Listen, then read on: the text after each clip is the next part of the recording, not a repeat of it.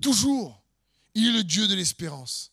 Et si tu connais qu'il est le Dieu de l'espérance et que tu as accès à l'espoir, alors cela fait en sorte que tu dois apprendre à te connaître. Tu es quelqu'un qui devrait être un prisonnier de l'espoir.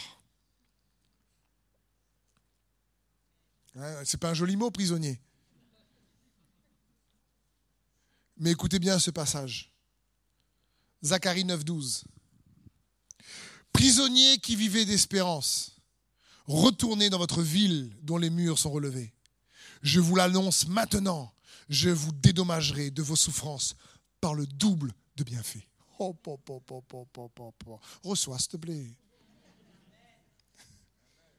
Une autre version. Retournez à la forteresse, vous, prisonniers de l'espoir. Aujourd'hui, je déclare que je vous rembourserai le double.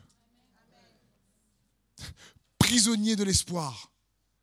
Un prisonnier, c'est quelqu'un qui est captif contre son gré. En général, il est en prison, il est là. Mais quand tu es prisonnier de l'espoir, c'est juste extraordinaire. Ça parle ici d'une espérance de Dieu, qu'une garantie que tu seras remboursé le double.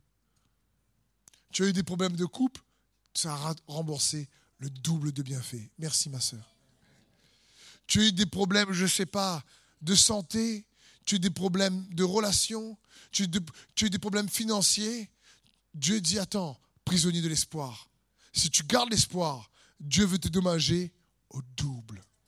C'est bien, je trouve.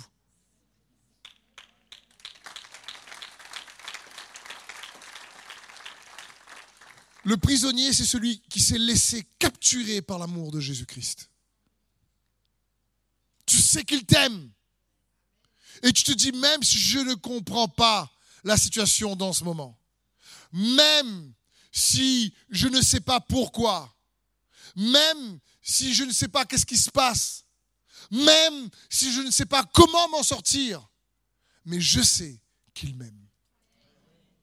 Et je vais m'accrocher à son amour pour moi. Je crois qu'il est avec moi pour moi. Je crois qu'en lui, les promesses sont oui et amen. Je crois qu'il est l'Emmanuel. Et ma percée viendra, non pas parce que je suis bon, la percée viendra parce qu'il est bon. La percée vient pas parce que uniquement je l'aime, la percée vient parce qu'il m'aime. Et que sa promesse, l'Emmanuel, est oui et amen en Jésus-Christ. Et si je perce, c'est parce qu'il est avec moi. Si je vais réussir, c'est parce qu'il est avec moi. C'est grâce à lui, c'est par son amour envers moi. Et c'est pour ça que je garde espoir. C'est pour ça que je m'accroche à l'espoir. C'est pour ça que je m'accroche à la grâce. Je veux être capturé par son amour, être un prisonnier de l'espérance.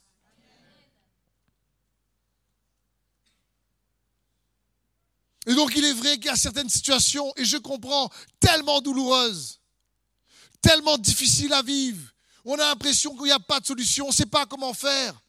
On se dit comment on va y arriver?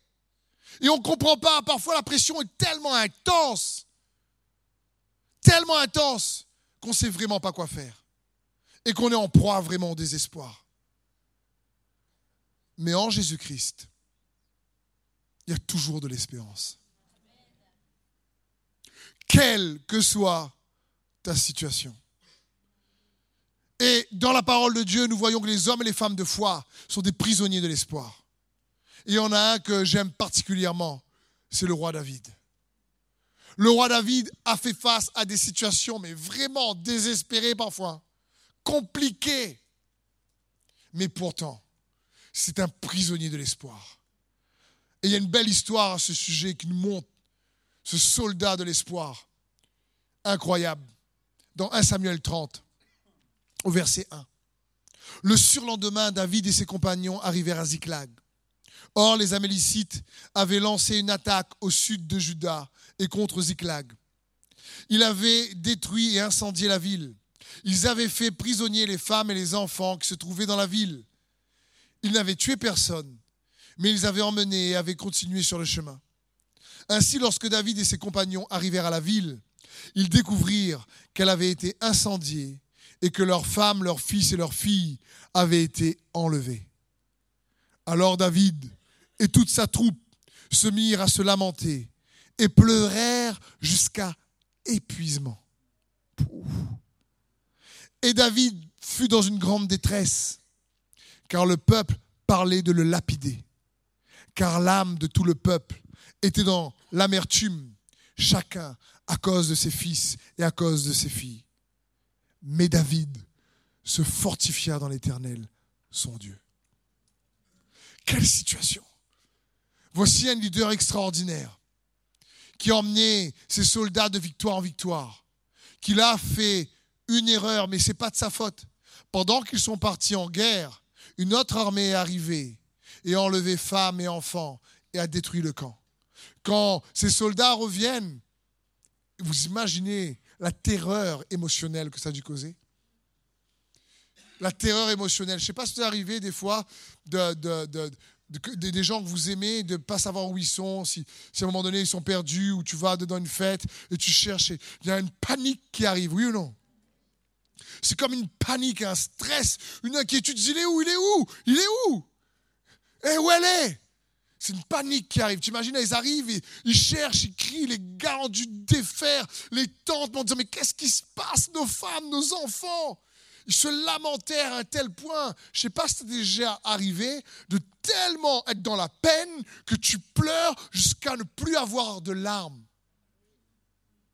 T'imagines? Ça, c'est une douleur intense. Et je crois réellement que ça arrive à tout être humain sur terre. Tous, on affronte des épreuves parfois qu'il faut qu'on arrive dans de telles situations où la douleur est tellement émotionnelle et tellement intense qu'on ne sait plus quoi faire. Ici, les hommes de David sont désespérés. Il y a un grand désespoir. Ils ne savent pas comment faire. Mais David était un prisonnier de l'espoir. L'Éternel et son espérance. On a lu dans le psaume 25. Et la Bible dit que David se réfugia, se fortifia dans le Seigneur. Et quand il s'est fortifié dans le Seigneur, pourquoi il a été fortifié? Parce qu'il a eu accès à son cœur. Et il s'est accroché à un espoir inébranlable. Il a espéré contre toute espérance. Et il a dit à ses soldats, on y va. On va ramener nos femmes et nos enfants on va aller poursuivre ces hommes-là. Mais ils ne savaient pas par où aller. Ils ne savaient pas comment faire. Est-ce qu'il fallait aller à droite, à gauche, par quelle direction? Les gens étaient partis. Mais David savait Dieu, savait que Dieu était avec lui. Il savait que Dieu s'appelait l'Emmanuel. Et l'Emmanuel, c'est Jésus-Christ. Quelle que soit ta situation, quelle que soit ta lamentation, l'Emmanuel est avec toi et se fortifier en lui réellement fait naître en nous cet espoir. David n'a même pas cherché à se justifier avec ses soldats. Il n'a pas dit, ouais, vous comprenez, je vais vous expliquer, je vous comprends, c'est dur, mais ce n'est pas ma faute. On est partis ensemble, vous étiez d'accord en plus. Les gars, quand même, là, moi aussi, mes femmes ont été enlevées. Moi aussi, mes enfants ont été enlevés. C'est pas que vous voulez me tuer si vous voulez, mais comme si c'est ma faute. C'est facile de trouver un coupable. Il faut toujours un responsable. David aurait pu dire ça. Mais David n'a pas tergiversé avec eux. David n'a pas essayé de se justifier avec eux. Il regarde tout le monde en train de se lamenter. Il regarde tout le monde en, train d'être désespéré. Tout le monde lui-même en train de perdre espoir. Plus de larmes dans la vie de certains. Mais qu'est-ce que David fait? Lui qui est un prisonnier de l'espérance, captif de l'amour de Dieu envers lui. Il est parti chercher la force en Dieu lui-même. Proverbe 24, 10 nous dit, si tu faiblis au jour de la détresse, ta force n'est que détresse. Parce qu'en Jésus-Christ, il est écrit que le faible dise, je suis fort.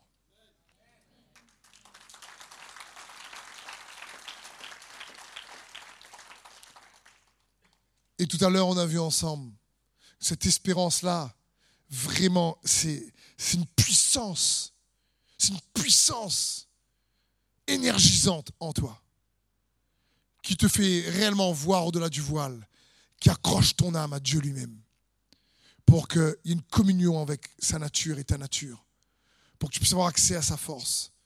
Mais non seulement cette espérance produit ça, mais on a lu tout à l'heure, elle enlève la honte. Romains 5, 5 nous dit, et l'espérance ne rend point honteux. Parce que l'amour de Dieu est versé dans nos cœurs par le Saint-Esprit qui nous a été donné. La honte. Quel dangereux esprit mauvais. La honte. Savez, l'espérance, écoute bien ceci, est un remède contre la honte, contre le mépris, contre la disgrâce, contre le déshonneur et contre la confusion. La honte, c'est pas juste un sentiment puissant qui te pousse à te mépriser toi-même. La honte, c'est pas juste un sentiment puissant qui te pousse à te dévaloriser toi-même. La honte est un esprit qui attaque ton identité. La honte veut te faire croire que tu n'en vaux pas la peine. La honte veut que tu puisses réellement te condamner toi-même. La honte veut enlaidir l'image que tu as de toi-même. Elle veut te rendre nul à tes propres yeux. Elle veut que tu te vois comme quelqu'un de mauvais. Elle veut que tu te vois comme quelqu'un de méprisant, quelqu'un qui ne peut pas être aimé. Elle veut que tu te vois comme quelqu'un qui ne peut pas avoir une vie sociale avec les autres. La honte, c'est réellement un, esprit qui veut que tu éprouves un sentiment pénible à propos de toi-même. La honte est un esprit qui veut que tu crois que tu es inférieur aux autres. La honte est un esprit qui veut te rendre captif de la timidité. La honte, c'est un esprit qui veut que tu te sentes indigne de vivre. La honte est un esprit qui veut que tu restes conscient de tes erreurs et de tes échecs. La honte veut vraiment que tu puisses non seulement dénigrer toi, mais aussi ton entourage, ta famille, que tu aies honte de ta famille, que tu aies honte de toi-même. La honte veut chercher à te déconnecter de Dieu et des autres et de toi-même. C'est dangereux la honte. C'est pas juste une, sensation émotionnelle. Quand Adam et Ève ont péché dans le jardin d'Éden, ils disent J'ai eu peur et je me suis caché. C'est-à-dire, j'ai eu peur et j'ai eu honte. Et Dieu veut pas que nous puissions demeurer dans la honte. Dieu n'est pas le Dieu de la honte. Il a couvert notre honte. Il est le Dieu de l'espérance. Et quand quelqu'un est dans l'espérance, il n'est point honteux. Cela signifie que l'espérance en Jésus-Christ est un remède contre la honte, contre cet esprit qui veut que tu te dénigres toi-même, contre cet esprit quand tu regardes les réseaux sociaux qui dit, t'as vu, ils ont fait une fête, ils t'ont pas invité. Hein. T'as vu, toi, ils te répondent pas. Parce que franchement, toi, tu n'es pas vraiment utile. Franchement, tu comptes pas vraiment. Là, tu regardes les, vrais, les réseaux sociaux, les vrais. Et là, on oublie que Jésus a versé son sang pour nous. On oublie combien il nous aime. Tu as vu Ils sont tous invités et moi, ils m'ont évité.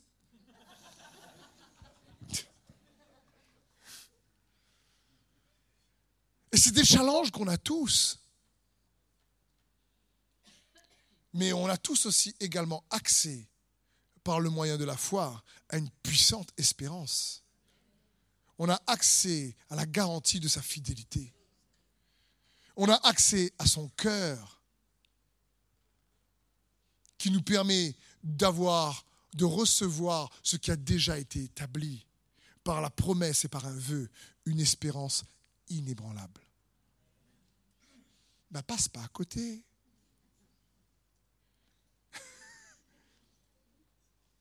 Passe pas à côté.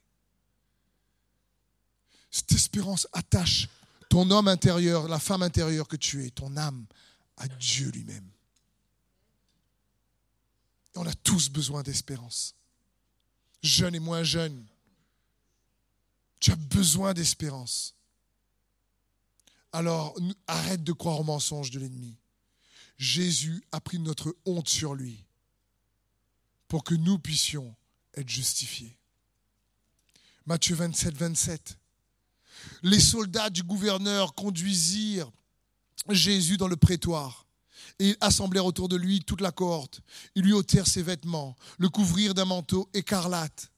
Ils tressèrent une couronne d'épines, ils posèrent sur sa tête, ils lui mit un roseau dans la main droite, puis s'agenouillant devant lui, ils le rayaient en disant Salut, roi des Juifs. Ils crachaient contre lui, prenaient le roseau, le frappaient sa tête. Après s'être ainsi moqué de lui, ils lui ôtèrent le manteau, lui remirent ses vêtements et l'emmenèrent pour le crucifier.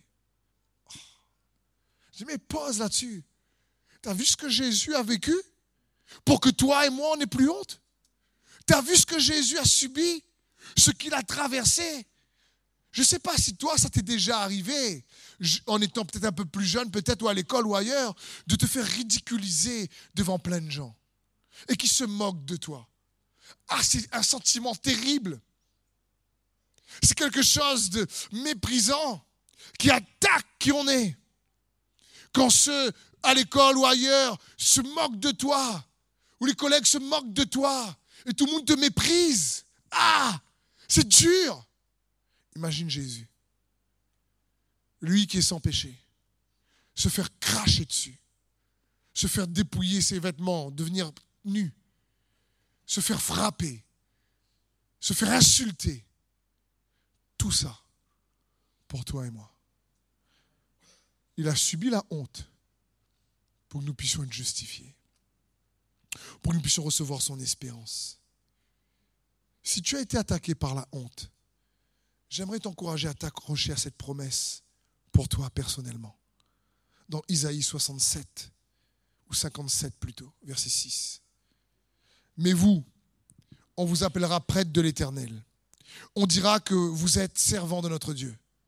Vous jouirez des trésors des nations et vous mettrez votre fierté dans celui qui fait leur gloire au lieu de votre honte, vous aurez un double honneur. Au lieu de l'opprobre, vous pousserez des cris de joie à cause de la part que vous aurez. Car dans, notre, dans votre pays, vous recevrez un patrimoine double. Il y aura pour vous une joie éternelle. Je crois qu'on peut vraiment remercier le roi des rois pour ça. C'est pour toi ça. C'est pour toi, c'est pour moi. Au lieu de votre honte, vous aurez un double honneur. Et tout à l'heure, on avait lu dans Zacharie 9, pour les prisonniers de l'espoir, je vous dédommagerai le double. Le, minimum que l'espoir peut faire lorsque l'intervention de Dieu va arriver, c'est le double, en dédommagement. Et là, ici, il dit, attends, tu as, et l'espoir ne nous rend point honteux. Ok, si vous avez été honteux dans telle ou telle situation, alors ici, il est dit, les prêtres de l'Éternel, c'est toi et moi, nous sommes un sacerdoce royal. C'est un verset prophétique pour l'Église d'aujourd'hui. Ça parle ici, ben alors, au lieu de la honte, tu auras un double honneur. Juste magnifique.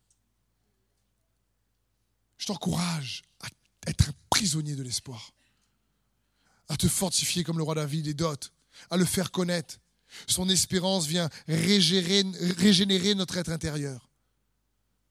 Par la puissance de sa résurrection, par la vie de Jésus-Christ. Elle vient enlever les blessures causées par la honte. Elle vient enlever les blessures causées par le mépris. Elle vient enlever les blessures causées par les fausses condamnations et les fausses accusations. Quand quelqu'un est dans l'espérance, tu causes comme tu veux.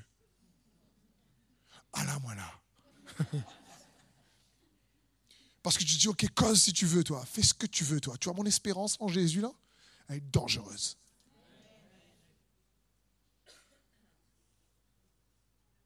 Et c'est valable pour toi et moi.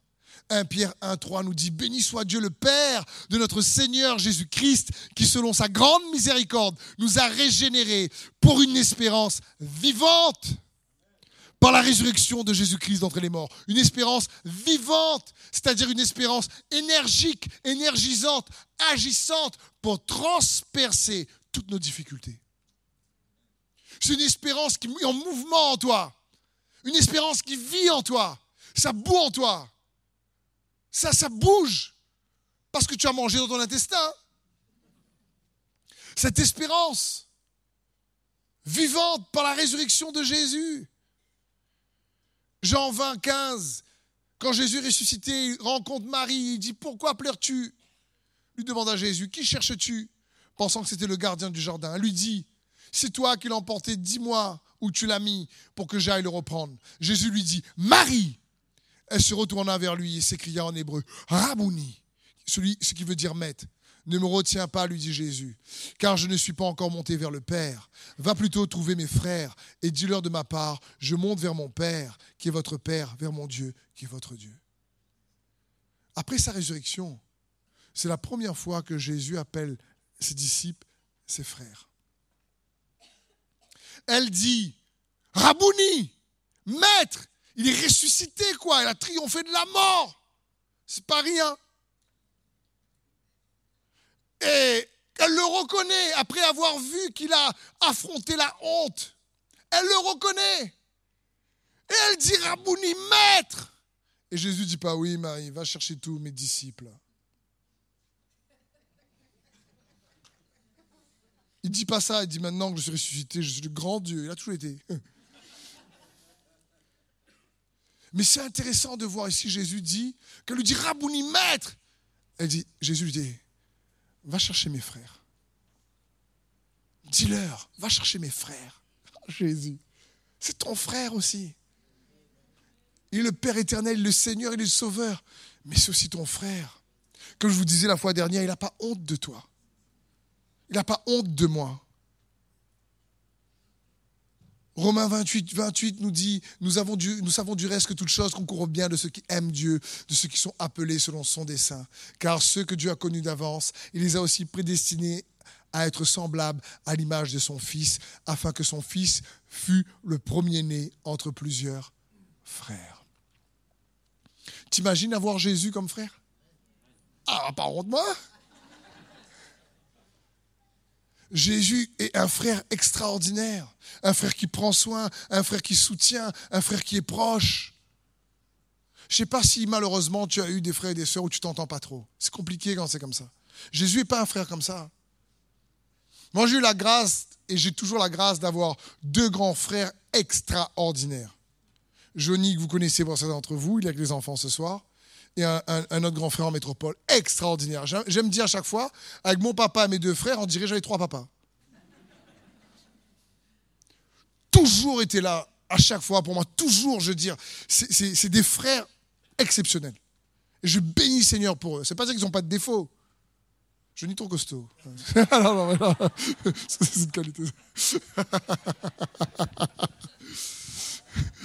Mais mais quand, j'entends Jésus dire, va chercher mes frères, il veut venir te chercher toi et te dire, hé, j'ai affronté la honte parce que tu vas devenir comme moi pour te justifier, pour donner l'espérance. Une espérance vivante, énergisante, inébranlable. C'est un peu comme l'image de Joseph qui est parti, a été vendu par ses frères et, ensuite est devenu esclave et ensuite est devenu prisonnier à cause de la femme de Potiphar qui l'a accusé de viol de manière mensongère. Et il fait deux ans en prison et ensuite il est premier ministre. Et quand ses frères le voient, c'est comme s'il est ressuscité de la mort. Il revient de la prison, il revient de l'enfer, quoi. C'est une préfiguration, Joseph, de Jésus. Et quand il revient, il dit à ses frères, approchez-vous de moi. Non, je ne veux pas de mal. Approchez-vous. Je vais prendre soin de vous. Approchez-vous de moi. Je vais prendre soin de vous. Et Jésus nous dit, approche-toi de moi. Je vais prendre soin de toi. Et je suis le Dieu de l'espérance. Je suis ton frère. Même si je suis ressuscité et je suis le Seigneur, je t'invite à venir me voir. C'est moi qui donne l'espoir. C'est moi qui crée l'espoir. Arrête de t'excuser avec si mon mari était comme ci, si ma femme était comme ça, si on m'avait pas fait ci, si j'avais pas, si ma maman avait pas fait ça, si mon papa avait pas fait ça, si euh, la tati, la ma tante euh, avait pas fait ça. la maman, maman, maman, ma tante. si, si, si, si euh, le, mon, mon patron avait... Je comprends tous ces si, mais tu sais quoi? Et si tu mettais ton espérance en Jésus? Pour de vrai.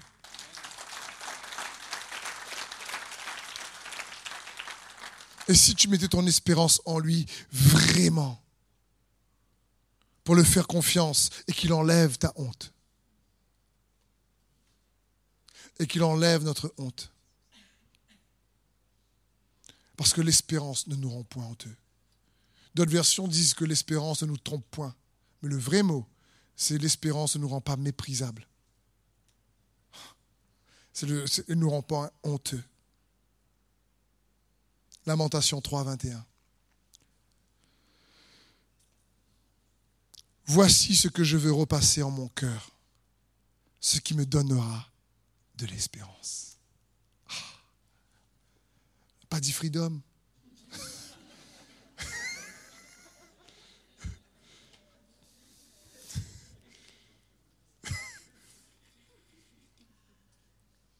je veux dire, qu'est-ce que tu repasses dans ton cœur? Est-ce que tu repasses tout le temps ce que les autres t'ont fait? Est-ce que tu repasses tout le temps ce qui s'est passé? Est-ce que tu repasses tout le temps les critiques que tu as entendues à ton sujet?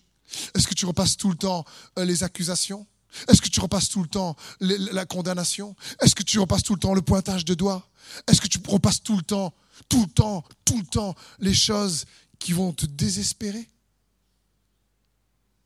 Ici, le prophète Jérémie dit, voici ce que je veux repasser dans mon cœur, ce qui me donnera de l'espérance. Ah, c'est bon, c'est bon ça. Les bontés de l'Éternel ne sont pas épuisées, ses compassions ne sont pas à leur terme. Mais prends ça pour toi. Tu dis, les bontés de l'Éternel ne sont pas épuisées pour moi. Ses compassions pour moi n'ont pas commencé encore. Elle se renouvelle chaque matin.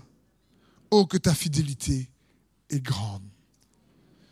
Vous dites, mais c'est ce qu'il faut. C'est pour ça qu'on vous encourage. Écoute la parole qui fait naître l'espérance en toi. Arrête de tendre l'oreille sur euh, Eh, qui a critiqué encore là Mais repasse dans ton cœur ce qui va te donner l'espérance. Parce que c'est l'espérance qui nous fait triompher de l'affliction. Vous savez, l'affliction, celui qui est affligé, c'est quelqu'un qui est toujours victime de toutes les situations. Arrête d'être victime de ce que les autres t'ont fait. Choisis de demeurer dans son espérance à laquelle tu as accès. Choisis de te, relever par la foi en Jésus-Christ. Je dis, ok, ça fait mal, ok, c'est dur, mais crois. Crois qu'il est capable de te relever. Crois qu'il est capable de faire naître en toi une espérance puissante parce qu'il est plus que vainqueur. L'espérance fait en sorte que tu fixes tes regards sur sa fidélité à ton sujet.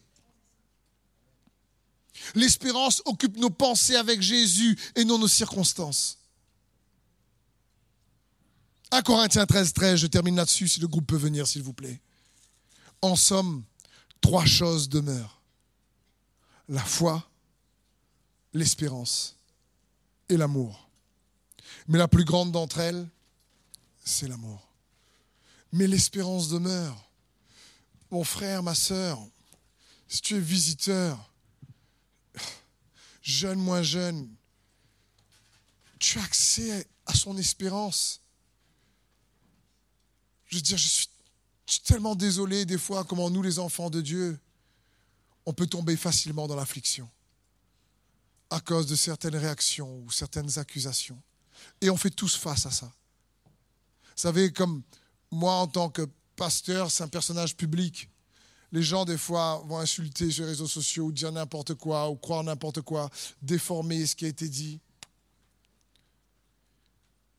C'est- franchement, Jésus a pris ma honte. Jésus a pris ta honte. Et l'espérance fait qu'on n'est point honteux. Il y a une vraie espérance qui attache notre âme à Dieu, qui attache l'homme intérieur que tu es à Dieu lui-même. Comment rendre Dieu visible Par une espérance qui transperce toute épreuve. C'est quoi ton épreuve aujourd'hui dont tu as besoin de percer? C'est quoi la chose, la difficulté? Est-ce la honte, cet esprit de- dont j'ai cité qui affecte tellement qui tu es qui te, tu fais en sorte que tu te dénigres toi-même dans ton langage intérieur? Et que tu crois au mensonge de l'ennemi par rapport aux autres. Non, l'espérance ne trompe point. Comme vous savez, j'aime dire, je ne connais pas qui gagne, qui perd. Mais ce que je connais, c'est que Jésus est bon. Ce que je connais, c'est qu'il est mort et ressuscité pour moi. Ce que je connais, c'est qu'il a pris ça, la honte pour moi. Il a pris la honte pour toi.